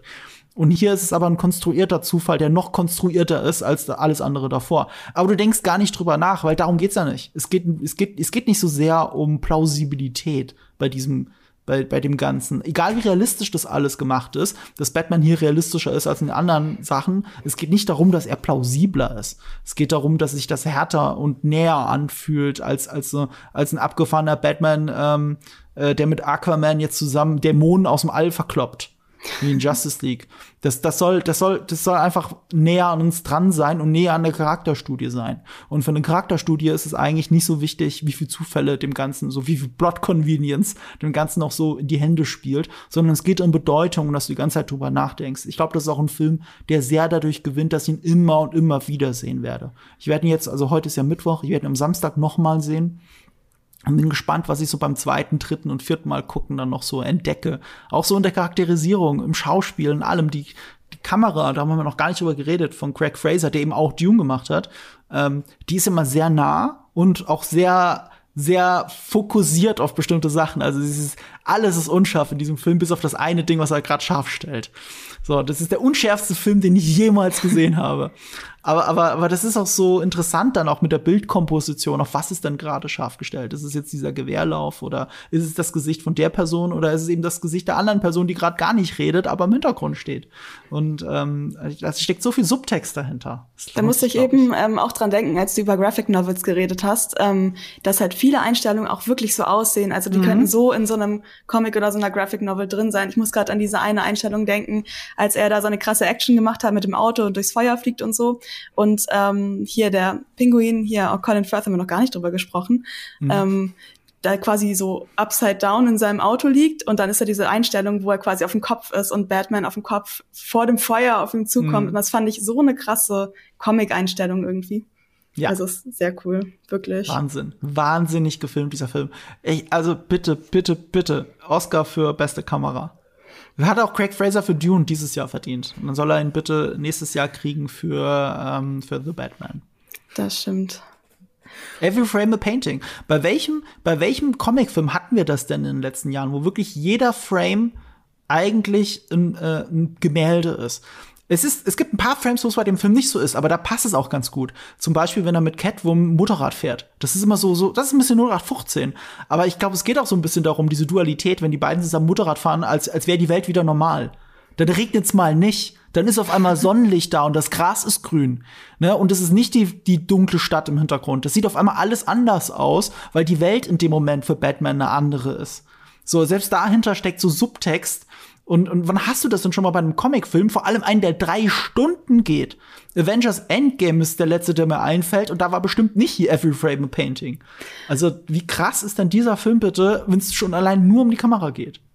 Ich habe ähm, heute, glaube ich, einen Instagram-Post von dir gesehen, Marco, wo du so äh, einen Zettel gepostet hast, wo du versucht hast mitzuschreiben und einfach aufgegeben hast, weil es zu dunkel war. Und ähm, das trifft es irgendwie ganz gut, weil in diesem Film ist es so viel Regen, es ist einfach nur dunkel. Und ich muss aber sagen, dass ich das ganz cool finde, weil bei manchen so vor allem auch Fantasy-Sachen nervt mich es super oft, wenn das Wetter so gut ist, weil es irgendwie zu der Stimmung nicht passt. Deswegen, ähm, wenn die Sonne aufgeht, Eternals. Ja, wenn ja. die ganze Zeit die Sonne auf und untergeht im richtigen Moment, so damit es aussieht wie ein Michael Bay-Shot. Es gibt keine normalen Tageszeiten, es gibt nur Sonnenaufgang ja. und Sonnenuntergang. Und selbst das hat hier, glaube ich, auch Bedeutung. Also immer, wenn Batman unterwegs ist, ist es dunkel und es regnet, also wie in Sieben. Dann ist die Stadt der Abgrund. Stimmt, ja. Tagsüber regnet es eigentlich gar nicht. Ich kann mich gerade nicht erinnern, dass es tagsüber geregnet hat. Ähm, und meistens da die Welt eine andere. Bruce Wayne ist da Bruce, also mehr oder weniger in seiner Persona Bruce Wayne unterwegs, dann ist es halt mal Tageslicht. Oder eben, dass er mit äh, Selina Kyle Motorrad fährt. Das ist auf einmal auch bei Tag und es regnet eben nicht. Und äh, ich habe ja schon über die letzten Shots dieses Films geredet. Im Vergleich zu Nolan sind ausgerechnet diese Shots krass unspektakulär. Vor allem auch im Kontext zu dem ganzen Film. Äh, du hast dann, die beiden fahren zusammen auf der Straße und dann trennen sich ihre Wege. Schon fast Fast and Furious mäßig. Nur äh, traut, nur, nur geht der Film nicht so billig hin und macht dann noch so, ein, so einen kleinen, äh, so anerkennendes Nicken und dann fahren sie in unterschiedliche Richtungen. Sondern die Kamera ist distanziert, weit weg davon und lässt es einfach geschehen, weil du weißt ganz genau, was das bedeutet. Selina Kyle, die von ihrem Leben nicht weg kann, fährt weg in die andere Richtung als er, weil er fährt jetzt in die Richtung, ein Symbol der Hoffnung zu sein. Und das ist an einem, hier auf einmal Tageslicht. Und, und die Kamera, der letzte Shot ist ja, dass die, dass die Kamera super nah an ihm dran ist. Und er guckt noch in den Spiegel rein, er guckt noch Selina hinterher, aber dann wendet sich sein Blick nach vorne in die Zukunft und dann ist es aus. Unspektakulär schlecht im Vergleich zu The Dark Knight, der ja auch eine Motorradsequenz am Ende hat. Das Bad Pot fährt in das Licht hinein. Aber da steckt halt viel Symbolik dahinter und Epos und Heldentum. Und dieser Film nicht. Dieser Film ist näher und ähm, persönlicher und ausgerechnet im vielleicht bestaussehenden Superheldenfilm der letzten Jahre, wenn nicht Jahrzehnte, ist der letzte Shot einfach nur ein ganz normales Close von einem Typen mit einer Ledermaske über den Augen. Findest du das jetzt schlecht oder gut? Das finde ich geil. Das finde ich geil, weil das auch Subtext wieder dahinter steckt und Kontext der ganzen anderen Bilder. Dieses ganze Graphic Novel, das du gesehen hast, ist der letzte Shot der harmloseste wahrscheinlich von allen. Hm. Aber würdest du denn oder würdet ihr sagen, dass ähm, The Batman trotzdem noch ein Superheldenfilm ist? Weil ähm, ich finde das eigentlich, also es hat sich ja super unsuperheldenmäßig teilweise für mich angefühlt. Ich muss sagen, in manchen Momenten habe ich sogar gedacht, ähm, dass die Szene so realistisch wirkt, dass ich es fast seltsam fand, dass da noch hm. so ein Typ mit so einem Cape jetzt rumstand. Moment, ähm, ich finde, das ist auch so eins der Probleme, dass äh, The Dark Knight hat. The Dark Knight ist ja super realistisch und ähm, auch sehr hell ausgeleuchtet in vielen Stellen. Und da hat es mich sehr viel mehr gestört. Also wenn da, wenn wir da einen Raum haben, der total hell ausgeleuchtet ist und da steht dann auf einmal Christian Bale mit so einem schwarzen äh, Kostüm, das wirkte tatsächlich sehr seltsam. Hier fand ich es aber irgendwie nicht. Irgendwie hat hier äh, Batman sehr gut reingepasst, selbst in den Szenen, die äh, ja während des Tages gespielt haben. Ähm, boah, jetzt sind so viele Punkte, die ich noch alle ansprechen wollte und irgendwie äh, habe ich keinen keinen Zeitpunkt gefunden, mal wieder dazwischen zu grätschen. Ähm, ja, ich würde sagen, ich fange ich fang jetzt mal das, das, mir das Pferd von hinten auf. Also, Marco, du hast gesagt, Bei, ähm, bei Batman wie Superman haben wir alle drüber gelacht über die äh, Zufälligkeiten. Hier in dem Film fühlt sich das irgendwie anders an. Ich glaube, einer der Gründe, warum sich das anders anfühlt, ist der emotionale Kern.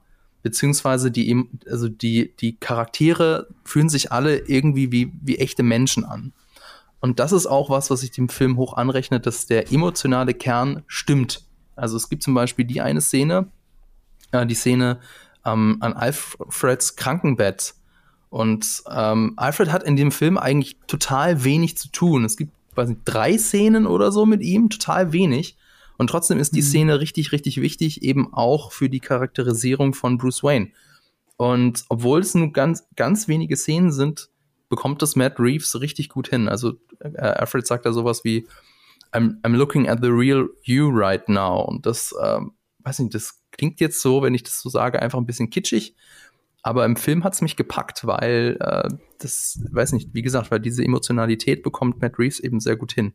Und das spielt halt auch damit an, auf diese, ja, Heldwerdung, nenne ich es jetzt mal, von Batman. Also, äh, Lisa, du hast es ja schon gesagt, ist Batman überhaupt ein Held? Ist es überhaupt ein Superheld?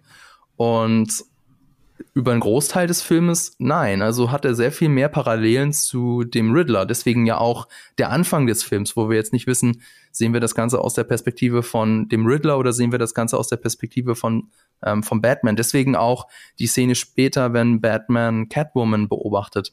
Das mhm. soll das ja auch wieder spiegeln, um eben die Parallelen der beiden Figuren herauszukehren. Und da bin ich vorher nicht dazu gekommen, das zu erzählen, aber das fand ich auch so interessant. dass Riddler ist in diesem Film im Prinzip ein Incel, also ein involuntary celibate. Das ist, äh, damit ist so eine Internet-Subkultur von frustrierten Männern gemeint. Und er ist nicht allein. Er hat sich da in so eine Riddler-Community herangezüchtet, die dann tatsächlich auch, als der Riddler dann im Gefängnis sitzt, so sein, seine Aufgabe übernehmen. Und das fand ich, also es war fast schon ein bisschen zu real. Das habe ich auch gedacht. Weil, dass, das, ähm, oh. Ja. Ähm, das hat mich total daran erinnert, äh, also als ich danach über den Film nachgedacht habe, ähm, an die Erstürmung des Kapitols in den USA vor so einem Jahr, was ja irgendwie auch so ein bisschen das Ding war. So Donald Trump war quasi abgewählt, aber seine Anhänger haben dann quasi, wollten dann so in Anführungszeichen irgendwas, weiß nicht, zu Ende bringen quasi. Oder, das kann man jetzt nicht sagen, es ist ein bisschen sehr an den Film angelehnt, aber ich fand, da gab es durchaus äh, leicht gruselige Parallelen, wenn man bedenkt, dass Matt Reeves ja schon viel früher angefangen hat zu drehen und dann war das Ende irgendwie so übertragbar. Das ist halt sehr zeitgeistig, ja. Ja. Oder auch der, der Attentäter von Christchurch. Oder gibt mhm. es ja ganz viele von diesen furchtbaren äh, Menschen, die eben sich in, in ihren Filterbubbeln aufhetzen und dann irgendwann rausgehen, um ihre verdrehte Sicht der Gerechtigkeit auf die Menschheit loszulassen. Und ähm, deswegen funktioniert tatsächlich das also diese, diese, Komment, äh, diese Komponente tatsächlich besser als bei sieben. Also am Ende von sieben haben wir das ja auch, dass John Doe sagt, ähm, ich bin jetzt hier, habe mich jetzt hier freiwillig äh, der Polizei übergeben, aber mein Tun, meine Werke, die werden, die wird man studieren und man wird mich irgendwann nachahmen. Und das, das hatte ich, das, das fühlte sich damals in sieben so ein bisschen so an, so, so, ja, ja, von weh. Also glaube ich nicht. Also das fühlte sich etwas weit hergeholt. Und durch die Social Media Komponente in The Batman glaube ich das sofort. Mhm. Ich glaube sofort, dass es da irgendwelche Verrückten gibt, vor allem in den USA, die dann meinen, okay, ich hole jetzt meine, meine, meine Jagdwaffe und jetzt gehe ich raus und, und schieß irgendwelche Politiker ab. Ähm, also das, das fand ich sehr bedrückend. Und ähm, aber, aber es, das war, das war das auch, was ich vorhin meinte, so von wegen so, hat der Film ähm, irgendwie sein Ende verpasst. Finde ich nicht, weil das war wichtig. Dieser, mhm. dieser Schluss mit den, mit den anderen Riddler war wichtig, um eben auch noch mal dem, dem Batman seinen, den Spiegel vorzuhalten. Das ist ja, ja auch äh, dieses I'm Vengeance, Who are you? I'm Vengeance. Wer bist du? Ich bin mhm. die Vergeltung. Das ist ja auch so eine Spiegelszene. Schon ja. wieder die zweite Spiegelszene. Richtig. Aus mhm. der, aus der, aus der Szene, die wir aus den Trailern kennen. Und auch das hier wieder ist sehr super wichtig, dass, dass Batman eben bewusst ist, okay, mhm. also das, so wie ich das bisher gemacht habe, mhm. so geht das nicht.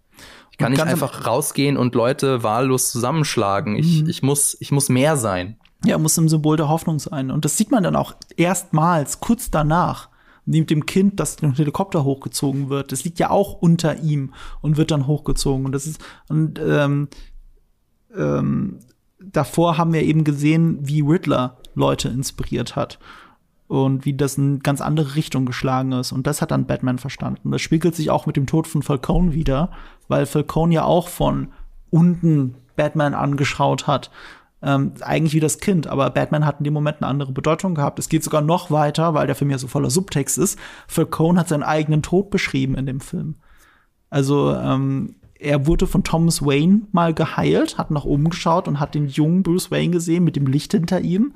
Und äh, das wäre ja der Moment gewesen, wo er beinahe gestorben wäre, aber er ist nicht gestorben. Und in dem Film ist er ja dann gestorben und das sieht er. Er sieht Bruce Wayne mit dem Licht im Hintergrund über ihn gebeugt. Eigentlich genau das gleiche wieder. Das ist so schön in diesem Film. Und äh, ich, es sind wirklich so Sachen, die, die will ich dann beim zweiten und dritten Mal gucken, dann ähm, vielleicht bemerken oder sehen. Also gerade was ich gesagt habe, dass das, das mit dem I'm Vengeance, der Junge, der, der Typ, der da liegt und sagt I'm Vengeance, dass sich das spiegelt mit dem Kind, das dann eine Minute später da liegt und Batman anschaut und aber dann Batman als Symbol der Hoffnung begreift. Diese Parallele ist mir bis jetzt gerade eben nicht aufgefallen. Aber dann hat Fabian was dazu gesagt, da habe ich versucht, was dazu zu sagen und auf einmal bin ich wieder ein bisschen schlauer aus dem Film rausgegangen. Deswegen ist das ja so geil. Ja, ich musste definitiv auch noch mal gucken und noch auf ein paar mehr Sachen achten. Ich habe das jetzt mit diesem Circle Moment mit dem Licht auch gar nicht bemerkt tatsächlich. Also ich kann mich an beide Szenen erinnern, aber ich habe die bis jetzt noch nicht verknüpft. Also das, das, ja. der Film spricht halt all diese Sachen nicht aus. Ich habe ja gesagt, viele Leute geben dem vier von fünf. Aber ich glaube, das Ding ist ein Meisterwerk. Es wird sich nicht jedem erschließen, das ist nicht für jeden was. Das ist auch im Pacing ganz komisch. Das ist was ganz eigenes, zum Glück auch was eigenes und anderes als alle Batman-Filme. Aber das ist genau wie die ganzen großen alten Filmklassiker. Weißt du, wenn du heute Leuten sieben zeigst, teilweise, dann gucken die das an und sagen so, ja, ganz gut, aber äh, vielleicht nicht der beste Psycho-Killer-Thriller, den ich je gesehen habe. Ich finde Saw übrigens ganz geil. Aber Saw gäb's gar nicht ohne sieben. So, da, da gibt's noch so einen gewissen Kontext dazu. Und klar, dieser Film ist geprägt von ganz vielen Comicbüchern und ganz vielen anderen Filmen, die wir ja schon genannt haben, von Chinatown bis Sieben bis Zodiac und alles. Ähm, aber die Komponente der Comicbücher und dieser Comicbuchdramaturgie, das ist sowas eigenes, was er da, was Matt Reeves dann damit reinbringt. Und diese Mischung, die gab's so noch nicht. Und das macht den Film zu einem Meisterwerk, zu einem Film voller Subtext, Bildsprache, Bedeutung, Sachen, die man erst beim zehnten und hundertsten Mal gucken sehen wird. Das ist ein Film, den guckt man auch in 50 Jahren noch. Davon bin ich fest überzeugt. Und deswegen hat er viel mehr verdient als vier Sterne. Selbst wenn das der erste Gedanke ist, den man nach dem Film hat. Ich bin aus dem Film rausgegangen habe auch gedacht, so, gebe ich jetzt vier oder gebe ich viereinhalb? Und umso mehr ich über solche Sachen wie mit Falcones Tod, äh, Falcones Tod nachgedacht habe, habe ich gedacht, das, das Ding ist viel mehr. Das ist mindestens eine viereinhalb und nach einer zweiten oder dritten oder vierten Sichtung gebe ich ihm auch fünf Sterne. So bin ich immer. Ich gebe nie fünf Sterne zuerst. Ich finde, du musst mal einen Film mehrmals geguckt haben. Äh, und ganz gut ist dann auch, woran man sich in einem Jahr noch erinnert. Ich glaube, vieles an dem Film wird, da werde ich mich noch in einem Jahr dran erinnern oder in zehn Jahren noch dran erinnern. Und wie oft hat man das schon? Eigentlich müssen wir noch mal einen Podcast machen, wo wir dann nach einem Jahr noch mal zusammenkommen, unsere neuen Podcast, äh, unsere neuen Batman-Erkenntnisse noch mal teilen. Ja, spätestens also zum zweiten Teil. Ja, genau. Das kann man ja schon mal sagen. Der Film ist ja offensichtlich auf mehrere Teile ausgelegt. Das hat auch Matt Reeves gesagt. Äh, du hast auch die Laufzeit angesprochen, dass man sogar Material für vier Stunden da gewesen wäre. Matt Reeves hat aber gesagt, das ist sein Director's Cut. Das ist der Film, den er so will. Es gibt eine Schlüsselszene vielleicht, die er rausgeschnitten hat. Die ist ja froh, dass jetzt die Deleted Scene mit auf der Blu-ray ist, aber es wird keine, mutmaßlich keinen Director's Cut oder Extended Cut von diesem Film geben. Der hat eben seine perfekten drei Stunden. Und diese Szene, von der er geredet hat, war Zeit für Internetspekulation, weil das hat er anscheinend im Dezember oder so gesagt. Und äh, es ging um einen, wie hat er gesagt? Äh, es ging um die Rolle, die Barry, äh, ich habe jetzt schon wieder, ich, ich habe wirklich eine halbe Stunde lang geguckt, wie man den Namen ausspricht und ich bin jetzt verwirrt. Barry Keon, Keon, Barry Keon, glaube ich. Das ist ein irischer Nachname, Keogan geschrieben. Man kennt ihn vielleicht aus, der, aus dem Marvel-Film Eternals. Der spielt eine Rolle in diesem Film, mutmaßlich. Das Internet hat schnell gemutmaßt, könnte, könnte er etwa Person XY spielen? Und dann saßen wir alle in dem Film, du ja auch, Lisa, und äh, haben gedacht, wer ist das denn? Welcher Schauspieler ist das? Wer ist das in dieser Gefängniszelle? Und Matt Reeves hat halt vor ein paar Monaten gesagt, ja, äh, der spielt halt jemanden im Gefängnis. Und diese Gefängnisszene, also eine Gefängnisszene zwischen ihm und Riddler, die wird halt äh, Arkham-Szene, nicht Gefängnis, eine dieser Szenen wo ist dem Schnitt zum Opfer gefallen. Also es gäbe eigentlich mehr zu sehen mit Hinblick auf den zweiten Teil. Und jetzt kann jemand von euch den Reveal sagen. Von wem rede ich hier die ganze Zeit? Na, vom Joker. Auch wenn es nicht ausgesprochen wird. Auch wenn es nicht ausgesprochen wird. Es wird gesagt, die, äh, äh, er umschreibt es so, ähm, du fühlst dich wie ein Clown, aber das ist ja, muss ja nichts Schlimmes sein. So ähnlich sagt er das. Mhm. Und ähm, ja, du redest hier davon auch, dass es eben schon einen zweiten Teil geben wird. Es soll eine, ja, soll eine Trilogie sein. Und ich finde, also, obwohl der Film natürlich für sich steht, bietet er trotzdem genug Anknüpfungspunkte für einen zweiten Teil. Zum Beispiel über äh, Corin Farrell als den Penguin, mhm. über den haben wir doch gar nicht drüber geredet, obwohl er ja doch eine, eine wichtige Rolle in dem Film spielt. Aber ähm, ich finde, es hat mich so, hat sich so angefühlt, als wäre das so, so die Origin-Story für seine Figur. Und er hat jetzt einen Hass auf den Batman und im zweiten Teil kann das Ganze dann zur Entfaltung kommen und da kann dann der Film dran anknüpfen. Genau. Oder die Szene eben mit, äh, mit dem Joker kann dann auch im zweiten Teil zur, zur Geltung kommen. Oder ähm, wir können sehen, wie, wie der Weg von Batman weitergeht. Also ich bin, bin richtig gespannt, was Matt Reeves jetzt aus diesem Film macht, aus dem zweiten Teil. Ja. Definitiv. Es ist so offensichtlich auf dem zweiten Teil. Also Colin Farrell ähm, blickt ja auch am Ende. Das ist einer der wenigen Momente, also von diesen Montagen, wo halt Batman nicht dabei ist. Ja, du siehst, dass ein Pinguin irgendwas vorgeht. Der steht da und denkt nach und guckt aber auch Richtung Sonnenaufgang in eine ungewisse Zukunft. Er ist ja fast schon ergriffen, weil sein Leben sich auf links gedreht hat durch Batman. Es war nicht sein Masterplan oder sowas. Wir haben auch die Geburt von Pinguinen gesehen.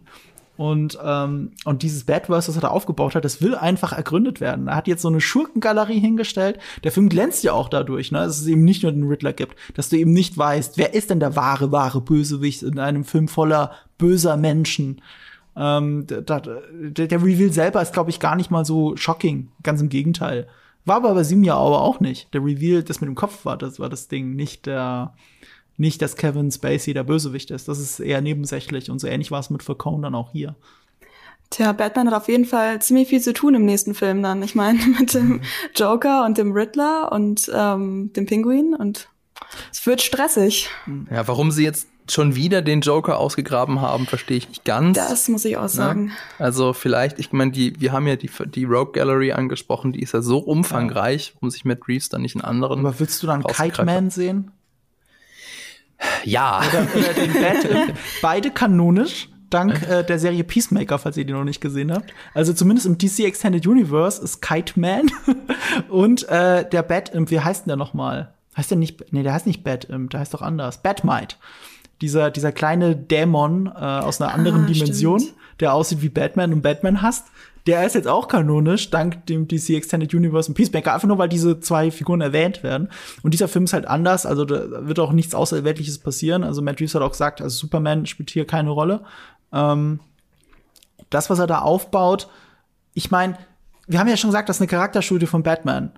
Und ganz ehrlich, es kann keine vollständige Charakterstudie von Batman geben, ohne dass der Joker eine Rolle spielt. Das geht einfach nicht.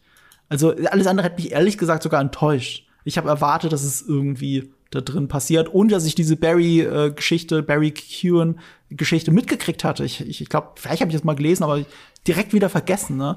Aber ähm, äh, zu sehen, wie sie das da auch eingebaut haben, eben nicht ganz so, also auch nicht ganz Nolan kopiert, weil eigentlich hätte man ja ihn noch gar nicht gehabt. Dieser Film ist so Foreshadowing. Man weiß schon, wer der Joker ist, ungefähr wie er aussieht, weil du siehst auch ein bisschen was von seiner Maske und so. Ähm, das, das, das, das ist schon mit sehr viel Planung dann gezeigt worden. Bei Nolan zum Beispiel, der hat von Film, von, von Film zu Film geschrieben. So, er dachte, das ist ein cooles Ende für einen Film, wenn die Joker-Karte da ist. Aber er hatte keinen Plan, wer der Joker ist. Er hatte keinen Plan, wie der Film aussieht. Nichts davon. Und das, äh, genauso war es auch nach The Dark Knight. Und nicht nur wegen Heath Ledgers Tod, sondern weil wirklich immer nur Film für Film. Das war auch, auch wenn es eine Trilogie ist bei Nolan, das sind halt einzelne Filme. Und ähm, die für sich stehen können und super funktionieren. Du hast ja auch The Dark Knight zuerst gesehen, Lisa, und es hat ja trotzdem ja, funktioniert. Ja, es hat ne? funktioniert. Ja. Und, äh, und, und was Matt Reeves hier macht, ist, der baut halt ein neues Batverse auf. Und dazu gehört eine Rogue Gallery. Und klar gibt es auch kreativere Sachen. Ich finde es schon kreativ genug, dass der Riddler mal der Hauptbösewicht ist und dass alle anderen Schurken auch nicht nur nebendran stehen und zugucken, sondern wirklich eine Rolle spielen und einen Grund haben, warum sie da drin sind. Gerade für Cone, gerade der Pinguin. Das war schon sehr cool, wie sie das gemacht haben. Und ähm, ohne Joker geht's halt einfach nicht. So, und es gibt so viele coole Joker-Interpretationen. Also, meine ist noch nicht mal Heath Ledger. Das ist nicht mal meine Lieblingsinterpretation. Es gibt keinen Joker, den ich lieber reden höre als Mark Hamill. In Oh, den Videospielen Hamill, ja. oder äh, in, den, in den, äh, ja, in den Comic-Serien. So, diese Stimme ist einfach der Hammer. Aber ganz ehrlich, Heath Ledger ist auch unerreichbar geil. So, wh- what the fuck, was soll's? Ich freue mich jetzt so sehr auf den neuen Joker und was uns Matt Reeves damit erzählen will. Ich habe mich trotzdem gefragt, ähm, bevor ich den Film gesehen habe, ob ähm, der Joker wohl quasi introduced wird, weil eben äh, ich das Gefühl hatte, dass der Film halt so anders wird und mich es auch interessiert hätte, wie man eine Batman, wie man Batman erzählen kann, ohne den Joker wieder so präsent zu haben. Also ich hatte einfach, ich habe mir so überlegt, ob es wohl was was quasi der Ansatz sein würde, sozusagen. Aber ja, ich glaube auch jetzt, wo ich gesehen habe, was Matt Reeves jetzt mit Batman gemacht hat, bin ich jetzt auch gespannt, wie dann jetzt der Joker werden wird. So. Und bei Heath Ledger haben ja auch alle gesagt, so, öh, es ist voll doof jetzt, dass Heath Ledger der Joker ist, weil, keine Ahnung, wir kennen ihn aus Brokeback Mountain und diesen Ja, dieser Komödie. da darf er eh nichts geben. Oh, Robert Pattinson ist ja auch so blöd, weil der hat ja schon mal Ja. einen Kritzelvampir gespielt. Ist echt so, so er, hat- er hat diese eine Sache gemacht und deswegen wird es scheiße. also wahrscheinlich wird jetzt der neue Joker auch einfach geil und wir sind alle glücklich, dass es ihn gibt. Das sowieso. Und man darf auch nicht vergessen, The Dark Knight ähm, ist zwar sehr, sehr Joker-zentrisch, aber Joker ist eigentlich der Katalysator für alle Ereignisse. Das letzte Duell, das, worum es wirklich geht, ist ja das Verhältnis zwischen Two-Face und Batman. Zwischen dem White Knight, den er sein, der sein könnte, und The Dark Knight. Darum geht's ja eigentlich in The Dark Knight und eben nicht um den Joker. So, und das hätte sich ja Nolan auf jeden Fall für, für einen dritten Film dann aufgehoben, aber das ging ja nicht. So aus Gründen. Und, und ich glaube schon, dass Matt Reeves mit seinem Joker uns mehr über die Dualität zwischen Joker und Batman erzählen kann. Kann. Nicht, dass es wird, aber kann, als es Nolan je konnte aus Gründen. Okay, dann sind wir doch mal gespannt, was dann Matt Reeves damit alles erzählt. Und ähm, also, ihr hört, habt das jetzt schon so rausgehört. Wir freuen uns alle auf die Trilogie, die dann jetzt mit The Batman begonnen hat. Und ich freue mich auch jetzt drauf, morgen den Film nochmal neu anzuschauen. Und diesmal äh, kann ich mich mehr auf diese Metaebene, auf den Subtext vorbereiten, kann ich mich mehr darauf einlassen, ja. Das war's für dieses Mal. Wenn es euch gefallen hat, dann lasst uns doch einen Kommentar da, schreibt uns eine Rezension bei Apple Podcast oder folgt uns bei Spotify.